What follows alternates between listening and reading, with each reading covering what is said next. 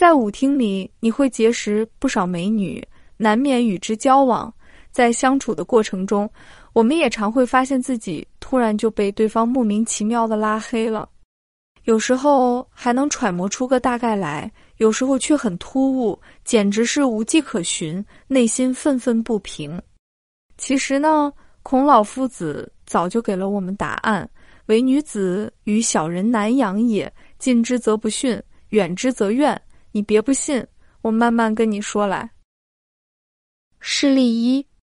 他没戴口罩，面容娇俏，眉宇间透着灵秀之气，静静地坐在椅子上。我向他递出邀请的热手，他嫣然一笑，将手交给我，随我进入舞池。此刻心情之美妙难于言表。搂着他的细腰，仔细端详，他真的很年轻秀气，我估计就二十三左右，皮肤触感很好，眼睛望着我，我都快化掉了。此女极善言谈，和我胡扯八道后，告诉我她老家在宜宾，来成都为她女儿挣钱。我听了有点诧异，这么年轻都有女儿了？成都好多女的三十多都没孩子哩。她见我不信，就拿手机中的照片给我看，女儿也可爱动人，上幼儿园小班。不用说，她老公肯定跟她离婚了，或是完全没责任心。我不知道真假，但能跟此女共舞，亦是人间一大幸事也。跳了半小时，我想换个人就放了她，结果找了半天，还是她最合我的口味。于是，在舞池里找呀，等呀，终于还等到她了。这次又上下其手，明显比第一次配合。后来她盘起了头发，像是也很享受。不过，我要赶着回去。依依不舍地放了他，临别加了微信。过了两天，我看见他朋友圈在晒他女儿的作业，估计是培训班之类的。我就说了句：“真是个好妈妈。”没想到被他删了好友，我好后悔，好后悔。点评：在微信里说这样的话，毕竟不是当面，他感受不到你说话的语气是否诚恳。你本意是称赞他，但他或许觉得你是一种调侃呢。做舞女的人很多内心是敏感和脆弱的，尤其在涉及到女儿方面，这情况属于典型的交浅而言深，没有把握好分寸感。事例二，此女长发，身段丰满，这一身白色长连体衬衣。两粒解开的扣子刚好露出大半爆满的胸部，目测弹性十足，未穿胸罩。衬衣底部刚好盖住丰满的屁股，给人一种未穿内裤的遐想空间。此等穿着已是我能想象的最大尺度了。辨识度最深的还有他那眉目传情的笑容，魅惑中不失得体。交谈中，他说他来自某地级市，九十年生。离异有小孩儿，独自供着老家那边的房贷，压力大，必须来舞厅赚快钱。虽对男人的花言巧语司空见惯，但仍期待着百里挑一的好男人出现。他小鸟依人的依偎在我怀里，越说越动情，酷似电影情节里的情到深处。简单询问我一些情况后，便非常自然的打趣似的说：“要是能嫁给你该多好。”我只是以微笑回应，心里自然的认为他对我有一丝好感。两个多小时过去，他要的三百元价格公道合理，颇为满意的付款，互相加了微信。临走时还不忘叮嘱我有空去他家吃饭。没过几天，他在微信朋友圈再一次邀请我去他家吃饭。那几天我正好有点忙，便跟他说下次下次吧。可等我空了想联系他的时候，悲催的发现他居然已经把我拉黑了。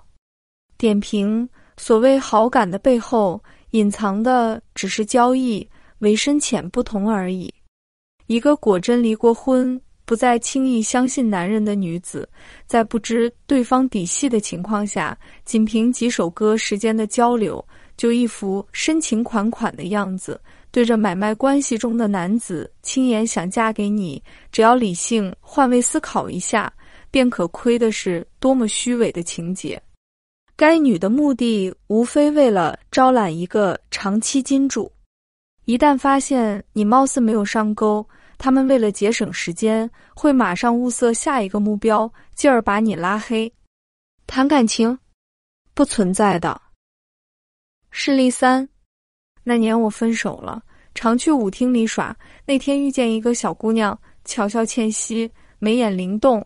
她说我长得很像她以前暗恋的一个男生，不但跳舞时很是温柔配合，跳完了他还霸气的把我的手机拿过去，存上自己的号码，而且备注成“老婆”。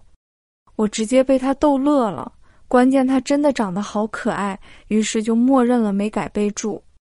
他果然对我不一样，常常三更半夜的电话我，跟我诉说着做这行的种种不堪，然后一边喊老公，一边哭得一塌糊涂。我不知道他想干嘛，我唯一的感觉自己就是个倾诉对象，也就语言上宽慰着他几句。可后面他就慢慢露出真实的想法了。有天跟我说他的 iPad 坏掉了，暗示我能不能送他一个。我没搭茬。他又说能不能给点红包安慰一下。我想了想，给他发了一个五点二零的红包。他说了一句：“哥哥你好小气哦，再发个吗？”我又发了一个十三点一四的红包，结果发现他已经把我拉黑了。这件事过去了很久。我也没太在意，直到有一天谈了对象，在一个晚上，他翻开了我的通讯录，我当时太特么感动了，杀了那舞女的心思都有。再后来，我养成了定期清理通讯录和相册的习惯。